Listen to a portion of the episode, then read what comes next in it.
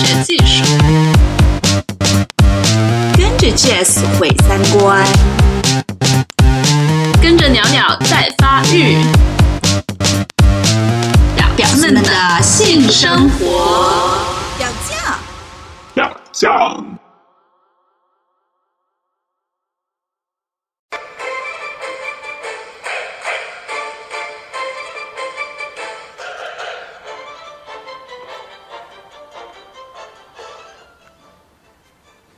Hello，大家好，这里是表酱，我是主播鸟鸟。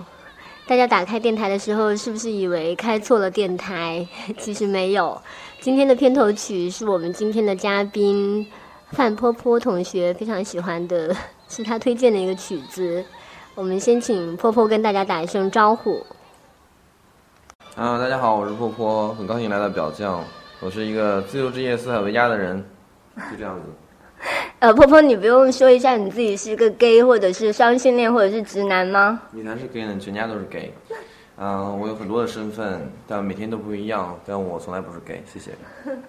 好的，好的，身份是很多元的，我明白了。嗯，今天我们的这位身份多元的朋友范坡坡呢，他要跟我们聊一下他在旅行中发生的一些幸事。你有没有试过主动跟别人搭讪？好像我开始说是不太会主动跟别人搭讪，直到现在也不是特别主动的一个人，但是就还挺幸运，老是被别人搭讪，或者是很自然的一个过程，也看不出来谁是主动和被动，因为主动和被动也不是那么二元对立的一个事情，对吧？大概二零零九年的时候，在中国南方的某一个城市的酒吧里面，好像那次是呃，是因为首先那是那是一个 gay 吧的话，你就很确定。我从我的生理性别的角度是可以吸引到别人的，然后那个人就过来跟我聊天，然后我后来发现他是一个呃百老汇音乐剧的演员，他是一个美国的黑人哈，嗯。然后 他在跟我喝酒，因为这样子气氛里面喝酒其实很容易，大家就呃聊天，嗯，那喝喝酒的时候，呃，结果我们把酒喝完了，然后他输了，他输了说怎么办呢？要不然我亲你一口吧。然后呢，过了一会儿又我输了，我输了一口怎么办呢？要不然我亲你一口吧。然后其实大家谁都没赢没输，嗯，然后。嗯 好像大家都赢了耶。对，这就是一一种其中的一种方式吧，对嗯大家双赢的一种方式。然后后来就，呃，跟他跟他回去了。嗯，你说的这种方式，我在就是在线约炮的时候，其实也有遇到过。就是对方一上来就说：“哎，我们来玩一个什么真心话大冒险。”但是我我有玩过一次两次，就后来就觉得很无聊，因为你就知道对方的用意是什么，然后他慢慢就会往那个让你脱衣服啊，让你发裸照，要你呻吟啊这种方向走。其实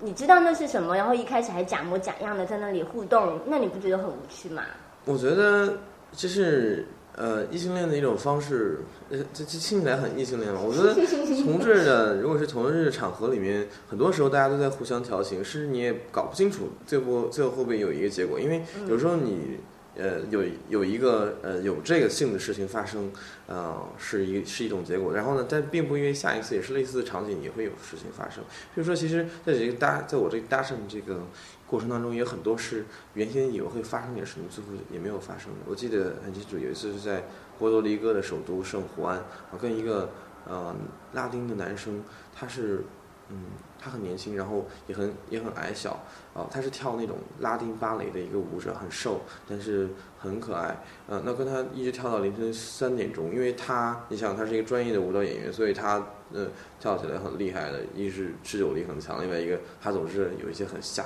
下腰的动作啊。我又比他高呢，所以我们两腿要互相夹着，所以我一会儿其实我腿双腿已经非常累了，但是呢我还要假装自己很厉害，所以整的整个跳完之后到凌晨三点钟，我说我要回去了，然后总以为哎那他应该是不是也有有所反应？他说好好好啊，那再见啊，很高兴认识你。我就说啊，不会吧？是什么意思？他说哦，我们通常都会玩到凌晨六点钟啊。我就说哇，我已经老了，加上我有时差的原因，所以我就回去睡觉了。然后那天晚上觉得还挺失望的。嗯但是这样的过程当中，就跟你锻炼出来，你并不是别人跟你有那，因为我们在跳舞的过程当中，整个互相抚摸的身体一遍，然后 n 遍，呃，但是这个过程并不意味着这种调情大家就会有一个性的事情发生。嗯，慢慢的你就锻炼出来，你的内心就会坚强了，不会因为这样的事情而你而去伤心难过。哦，你是说要在约炮的过程中还要锻炼心理上面的素质？你的情商。哦，嗯，那你有没有就是说特别喜欢的别人跟你搭讪的方式？特别喜欢别人搭讪的方式没有啊，没有。嗯，但是我我其实呃喜欢对方，我我其实不希望对方太太过于主动热情。我不知道这是不是人的一种心态。嗯，有时候就是我觉得如果对方太过于热情，就有一种无赖的表现。我说，这不知道，就好像不太喜欢那样那样子。就是有时候我也有这种心理，就是会觉得对方把我当成一个猎物一样的。嗯，对。嗯，但是你会发现，你这个啊，别人搭讪的这个方式，跟他的性、跟他的性别啊，跟他的阶层，跟他的那个，就是不光是说收入的一个阶层啊，不是经济上的那个阶级，而是情欲上的一个阶级。你比如说，有的人他可能在情欲的资源非常的少，他往往会更主动，主动性更强，甚至带有一点。带有一点攻击性这样子，然后因为他很久，比如说你你你如果去一些男同志啊渔呃这个场所啊，那是那种渔场哈，在公园里面的中老年比较多的地方，他们他们因为缺乏性资源，可能很多人都是啊跟异性结婚，并没有一个星期也都有一两天才能出来解决这个自己的性需求，往往会这些人会比较强烈一些。那我在大概上大学的时候是有这样子的经验，后来是去的比较少。但是我有一个经验比较特别，就是呃，在有些城市，比如说上海跟成都，他们的那个同志酒吧是比较集中的地方。呃，这种路口会有一些呃同性恋男男同性恋的司机专门去那儿拉活儿。如果你上车，呃，如果你一不小心坐到了前排的座位，呃，很有可能会被他们搭讪，甚至性骚扰。嗯。嗯，这样说，你说的那个点就是，呃，情欲的阶层，这个我还蛮感兴趣的。嗯，对，比如说我刚才说的这种出租车司机，他们的首先他们的那个收入阶层，收入他们经济也并不是特别的好啊，他们并不是会去属于会去同时酒吧去消费的这种，呃，然后其次他们往往呃年老色衰，然后在同男同志的社群里面会比较受歧视跟。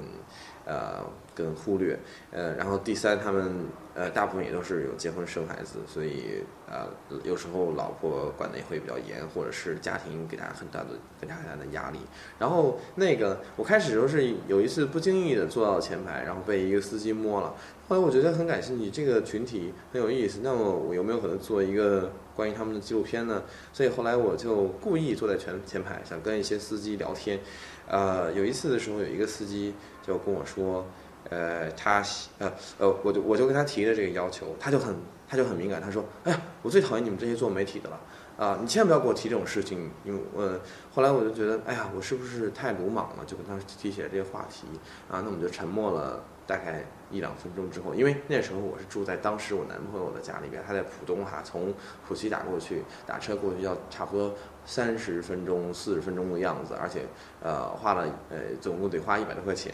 呃，所以我就在说啊，哎呀，我这样提也不太好，太直接了，那是不是应该给他一点好处呢？因为我说，哎，你刚才说想摸我，呃，那现在你要不然就摸吧，然后他就摸摸摸。然后他就在裤子外面摸摸那个裆部呀，嗯，你这都嗯不懂啊，呃，就是摸裆部摸在在外面，他就摸的还觉得不够爽，然后他说我可不可以伸进裤子里面摸呀？然后我说哦，你看你又不愿意被我采访，然后呢你还非要伸进裤子里面去摸，要不然你给我出租车费给我打个折。哦，他说如果你可以给我呃吹呃吹吹喇叭的话。就是口交，我可以给你免单。哎，我当时脑海里面我想，这一百五十块钱呢，一百五十块钱你就觉得心动了？我有点心动了，可是因为我坐前排的时候，我就闻见他身上有一股味儿，可能有三四天没洗澡了吧，我觉得还是不要了，算了。所以，但这个事情我就写到我的那个。脸书上面去了，有一个朋友，他看了之后觉得啊，这是一个很好的题材，你可以不用拍纪录片，我可以把它改编成一个剧情片。然后我一个朋友就根据这个故事改编了一个短片，啊，他应该是二零一六年的时候会会，嗯，我觉得交通工具上面的一些艳遇也是挺有意思的话题。我有一次，呃，比较呃呃好玩，嗯，比较好玩的这个性的体验，就是跟我一个熟人朋友，嗯我们在。飞机上面，嗯，是因为嗯，当时也是在美国，从亚特兰大飞洛杉矶，因为要飞大概五个小时。然后他他的那个娱乐系统就是他前面那个电视坏了，他就说：“哎呀，好无聊啊。”嗯，那五个小时怎么样打发？啊，我突然就想起来说：“哎，我可以给你一个玩具来玩。”他说：“什么东西？”然后我就把他的手拿过来放在我的裤裆里面。他说：“你要不要玩？”他就开始：“哎，这个玩具好，这个玩具好。”人就摸摸摸摸，就把我摸硬了。他摸硬了呢，呃，然后他突然就一时兴起，就是我们这种毯子盖盖着嘛，所以旁边的人也不会看到。他就想头俯下来，想想跟我口交。我说：“呜，这个太过分了，已经呃 too much，就是太夸张了，所以先先不用了。”但我觉得好像因此我跟他的那个关系就更深一层了。以前的时候我们也认识，但是有那种身体接触之后，好像也是加深了我们之间的友谊。嗯，这个蛮有意思，就是那种性邀请加深你们的关系，但是有时候他可能会像是一种性骚扰一样的。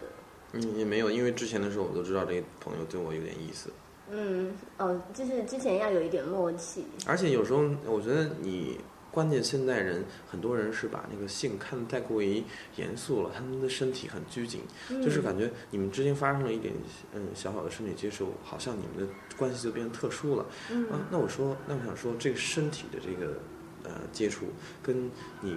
你平时做按摩其实也会身体接触，是不是？然后你摸他的这个额头，你摸他的这个肩膀，跟摸他的鸡鸡，跟摸他的呃这个。呃，阴蒂有那么具体、那么本质化的差别吗？其实我是就是很反对，就是本质、本质呃主义的一个一个人。嗯，什么叫本质主义？就是你，他就把这个呃身体的每一个部位分特别清楚，这个是性器官，那那么他就是不可以碰的，碰了它之后这就是性行为。其实有还还有很多的行为都是介于性行为和非性行为之间的一个东西，所以我会相信不同的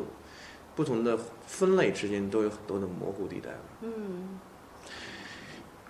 其实也是因为，就是呃，你刚才说，比如说什么沐足啊，或者是按摩啊，那一些，呃，它跟身体有关的那种东西，其实它跟那个性器官之间的那种接触，其实不是那么的呃界限分明的。所以，其实，在我们国家，就是很多那种按摩类的，就跟身体接触的那种工种和行业，它很多就会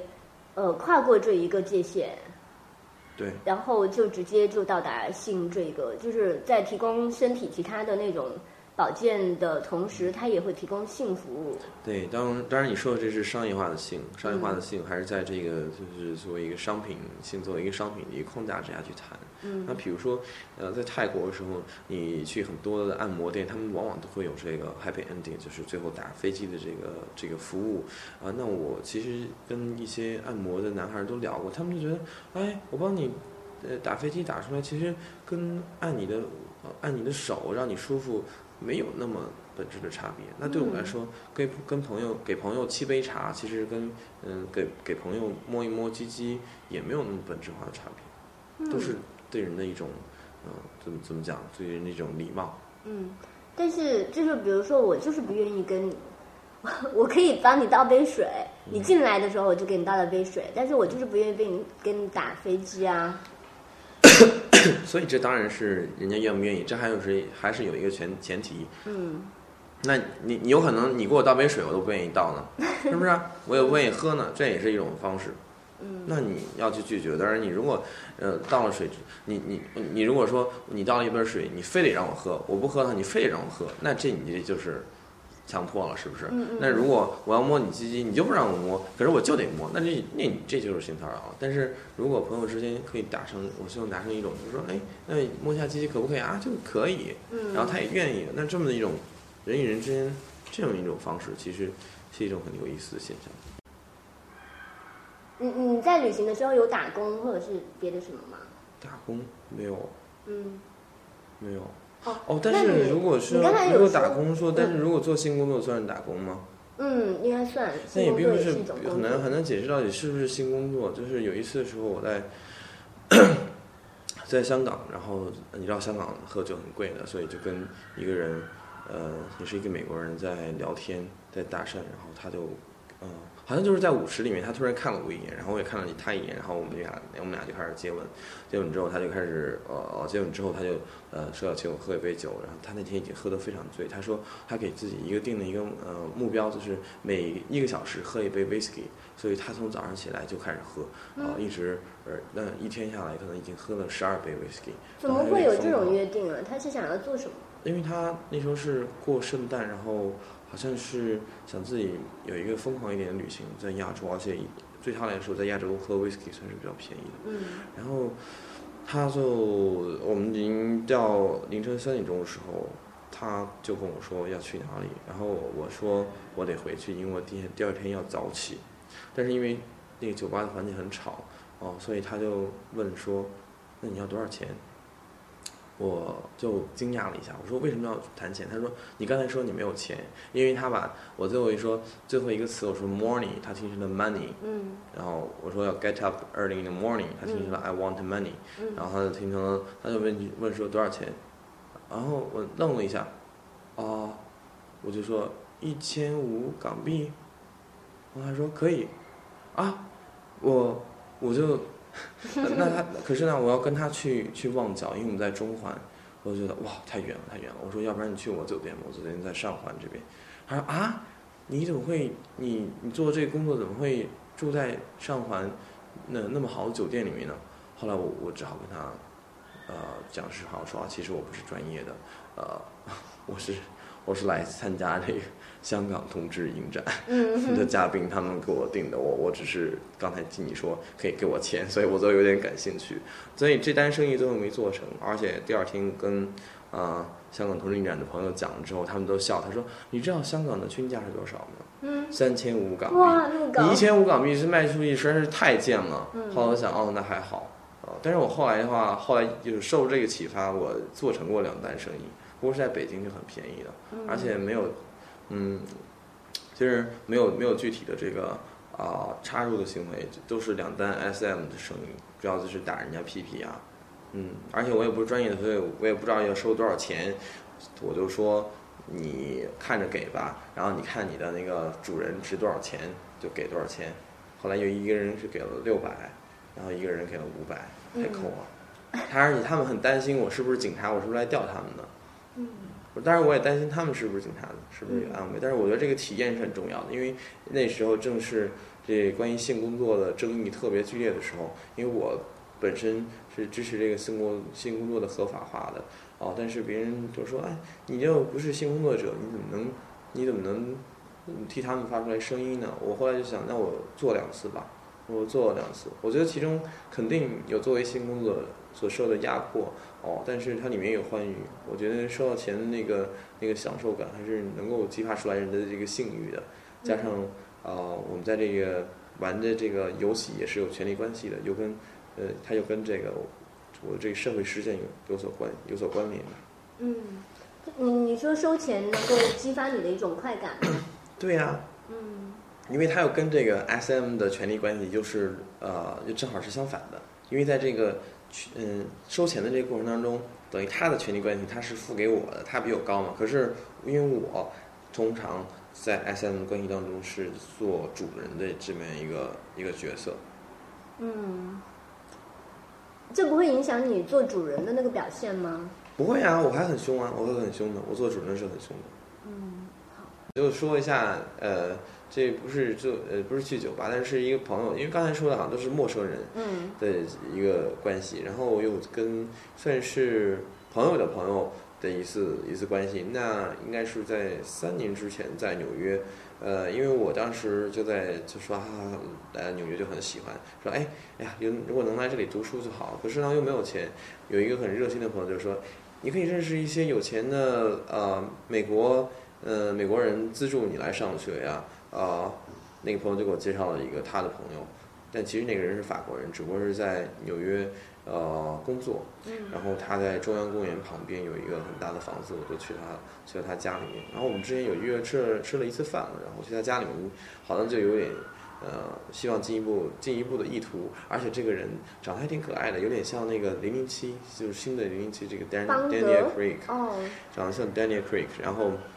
他哦呃他我去去到他家的时候，开始就有点调情，然后给我喝一些酒哈，哦，然后其实我酒量很大，但是我假装有点醉了。那他那我们俩就开始在沙发上面开始有一些抚摸的行为。嗯他突然就停下来，他说：“哎呀，你在纽约这样待了一个星期，你没有跟别人也约，呃，也就是有有这个呃呃关系啊、有这个呃发生一些呃性的行为呀、嗯然后我当然是诚实的，我说有啊。他突然就不高兴了，就好像啊，好像对我不忠了那意思。我心想，哎呦，我才跟你认识了两次，你要搞你要搞什么呀？你让我对你忠贞吗？是？然后突然就觉得啊，我不知道怎么处理这样子一个关系。突然我就我看他坐在沙发上面闷闷不乐的样子，突然我就冒出来一个灵感，我就过去，然后坐在他呃站在他面前扇了他一巴掌。嗯他很惊讶的看就看着我，然后，但是他又他又他的表情好像又在说继续下去，然后我就 脱下来袜子塞到他嘴里面，然后我把他领带扯下来，把他的手绑住，然后嗯，在这个关嗯，他呢，因为是在他的客厅里面，他有一个很大的落地窗，他的邻居或者对面的楼的人会看见，他就说哦，求你求你，那个我们我们去卧室里面嘛，然后我就把他拖到卧室里面，然后就是开始怎么样，用用手指来干他的那个菊花，嗯。然后我一边在干，一边还一边还说，嗯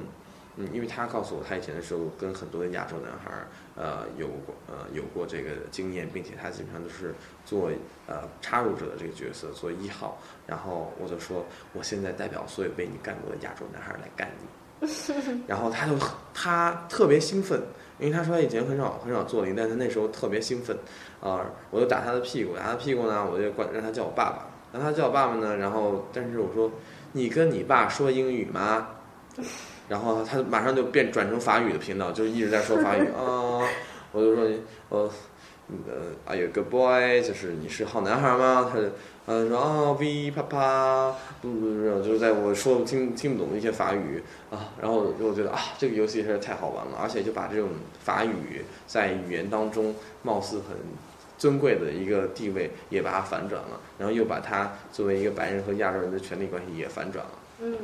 所以他玩完之后，他跟我说：“你知道吗？这是我第一次，呃，跟别人有 SM 的尝试。”然后我跟他说：“你知道吗？这也是我的第一次。嗯那之前我是没有经验的，但是这个事情就给了我一些灵感。嗯，哪来的灵感？其实，我觉得是那种就是对于别人控制欲的一种讨厌，因为他刚是刚开始那个，你要注意他跟我的这个情节点哈，嗯就是他说，呃，他不高兴我跟其他人有关系，这是我，这是我让我觉得很不爽的一件事情，所以这时候我好像抱着这个社会异性恋霸权，还有这个一对一关系的霸权，对他们的对对这种霸权的仇恨，然后我扇了他扇了他一巴掌，让他自己也感到愧疚了，我认为。嗯其实这个事情后来还还还发展到什么？我在呃泰国的芭提雅，我有一次住一个酒店，然后那酒店的前台是一个比利时人，蓝色的眼睛特别漂亮。然后我在大堂里面坐的时候，我那同行的伙伴一直跟我说，那个人在看你，一个人那个人在看你。我说是吗？然后我后去跟他聊了几句，他就给了我一个名片。可是那时候我就要走了，那就很可惜。那第二次我去芭提雅的时候，我就去找他，然后干脆我就住去了他家。然后他就他也是属于那种，呃啊想要一对一的关系啊，想要恋爱，但其实我觉得我只是来玩一玩嘛，嗯，那个他就说，哎呀，你愿不愿意搬到芭提雅来呀？我说我就敷衍说啊好啊，他说啊你愿不愿意做我男朋友？我说啊好啊，然后他说啊那如果做我男朋友的话？我觉得你知道，就是人与人之间还是有这种浪漫的关系比较委婉。嗯对你这种场场景里面，如果就很尴尬的时候不可以，那么接下来可能这天炮就没得打了，是不是？好吧，所以我就说好啊，他说啊，那你要做我男朋友就不可以跟别人发生关系了。我说不可能，我终于觉得我已经到我的底线了。然后呃，他就说啊，你怎么会这么去理解这个关系、亲密关系啊？还有这么去理解是婚姻啊？那个呃，因为其实有一个他他，所以我们就展开了一个辩论。他认为婚姻就是应该是一对一的，然后婚姻不应该去出轨。我说你这是法律上面的事情，那么实际操作都有多少个夫妻是真的不出轨的？不论是异性恋还是同性恋，有多少夫妻还有妻夫夫或者妻妻，啊，然后你有没有听过一种叫做就是开放式的婚姻关系啊？其实很多人都在做这种各种多元的尝试。哦，他就说，他说啊，你知道吗？但是有人就是可以一对一的关系的，比如说我妈，她二十出头就嫁给了我爸，一辈子从来没有跟别人别的男人发生关系，她特别的满足。我说是的，如果几百年之间大部分的中国女人都是这样子的处境，她们都没有机会跟任何丈夫以外的男人发生关系。啊，然后他说不对不对，我说的这是这是法律层面的东西。我说婚姻首先婚姻不是一个法律层面的，其次你把婚姻看的，你把这个婚姻法律的层面，你看你也是太过于欧洲中心主义的人了。你知道世界上很多的国家的这婚姻并不是一对一的，嗯，然后，而且我觉得这个最可笑的是这个背景是，她其实是结了婚的，跟一个呃她的男朋友，她的那个老公是哥伦比亚人吧。然后她其实还没有完全的离婚，然后她在那里跟我搞，她一边要说婚姻应该是一对一的，然后我就跟她呃一呃就是就是辩论到凌晨两点钟，然后最后的结果就是我们在呃这个床的两头睡，嗯这一晚上就真的是没有炮打了，就很尴尬，而且就很就很尴尬嗯哦。所以我后来跟别人说，哎呀，千万不要跟你的炮友随便讨论政治，因为是比较危险的一件事情。那，这话讲给我一个法国的炮友之后，他说不对不对，我们法国人就是喜欢跟这个呃呃伴侣、跟情人讨论政治，而且有时候什么呃就他们就不喜欢跟那个同样政治观点的人呃做做情侣，有时候一个大左派一个大右派，然后吵得不可开交。然后我说啊，那你这样怎么解决？他说打一炮就就可以就和解了。我觉得这是一个很奇特的法国人的行为。应该只是他个人而已吧，哪有那么奇怪的？我觉得他讲的这个现象，其实也给我挺受启发的。如果你真的是就是在自己的政治啊、思想上面见解那么固执，然后完全听不进听不进去别人的这个看法，这是一个很糟糕的事情。我觉得他其实他这个说法其实给了我一种新的思路。真的，你如果身边住着一个总是要跟你进行辩论的人，其实对你的成长是有帮助的。我挺赞同他这种看法的。只不过你需要更加的开阔去，不能不能因为别人反对你就去就是完全屏蔽了这个不同的声音，对吧？嗯，那倒是。就是我在跟一些直男就是约炮的时候，也会跟他们说我自己是就是感觉就是开放式关系，以及就是我反对那种一对一的那种执念。然后很多直男他就觉得是第一次听这种观就是观点，然后可能对他们会有一点影响吧，但是我也不知道影响有多大。嗯哼。那你跑了那么多地方，有没有哪一个城市或者是国家让你比较感兴趣的？是在我是我现在对泰国很感兴趣，因为泰国是就是现在整个亚洲同志们男同志们都很喜欢很很喜欢去的地方，但是它异性恋的那个性的产业也很发达。嗯呃，然后我记得有一次，我就是因为刚才说的大部分都是在现实生活中搭讪呀，或者朋友介绍啊。呃，其实我在我并不是特别擅长用网络的方式跟别人呃跟别人呃勾搭，我觉得比较费时间。呃，然后我成功率也比较低。另外，我没有一些好看的照片。但是那一次在泰国的时候，就很真的是太容易了。就是你一到一降落曼谷，然后就会那么多铺天盖地那么多的信息发过来，哦、然后就是那一个呃那一个呃男孩，他在跟我聊了之后，他说，呃，哎呀，我我好想好想来见你，可是也有一个情况是我前天才刚做了一个纹身在我的胸口上，你我们如果呃发生关系的话，千万不要碰到那里，那里否则会非常的疼。然后他就他就来了，然后我他脱了衣服发现我发现真的是刚刚做完纹纹身，上面还有一些甚至有一些血渗出来，呃、看上去就很疼，但是反正是一个龙或者凤的那种图案吧。然后那我就说啊，没关系，那在胸口还不碍事，那顶多就不碰不碰你的胸口就好了。呃，那就是我们开始活动之后，呃，这个活塞运动过程当中，我就呃，因为不小心碰到他碰到他的胸口，然后他就在很爽的说啊啊啊啊啊啊，然后说啊，然后就大叫了一声。我说啊，对不起，对不起，对不起。然后我就觉得我是不是应该停下来呀、但他就说，Don't stop, don't stop, keep on going, yes。然后就就又开继开始继续了。我然后这次就给我一个，嗯，就给我一个呃想法，就说哇，他们真的那么需要这个性，那我这时候我就在想，其实性真的是可能人，呃，有时候很非常需要发泄的一个很非常重要的一个发泄途径。如果你那时候就等，你就需要有一个人跟你跟你拥抱、跟你接吻、跟你肌肤的接触，可是你没有的时候，就会非常的难受。那不论他是否跟前妻有关系，都是让要让我们去，呃，我们面对自己身体的一个一个事情。那你看一些电影，比如说拉斯冯提尔那个。女性隐者，它里面就在讲这个，就是无论是男性也好，这个女性也好，那这这个主角是一个女性，她在面临自己性，呃，就是我们这个社会给他一个名词，就是性上瘾。他面对这个性上瘾的时候，既有社会的污名化，然后又他自己身体的那种挣扎，这个让我很感很有感触。其实也是在于，如果我们把性像我们开头说的，我们把性看作跟吃饭睡觉一样子的行为。那么这些人就不会遭受那样的歧视跟压迫了，对不对？嗯，但是就是比如说吃饭吃太多也会被就是被质疑和谴责吧。那他如果对他的健康没有损害，或者是他自己愿意，他不伤害别人，就不应该受到谴责。嗯，对我自己在那个约炮的软件上面，经常就是会听到有一些人，他就说啊，我是呃性瘾者、性上瘾啊之类的。他自己会把自己命名为这个，然后我我在一些那个约炮软件上面写了我自己的约炮经历，然后写的多了吧，别人就会说，呃，你是一个性上瘾的人，